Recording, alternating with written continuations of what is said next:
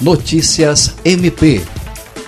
O Ministério Público do Estado do Acre, por intermédio da Promotoria de Justiça Civil de Sena Madureira, promoveu nesta quarta-feira, dia 1, reunião por meio de videoconferência com gestores do governo do estado e da prefeitura para discutir e planejar ações estratégicas de prevenção e combate às queimadas no município.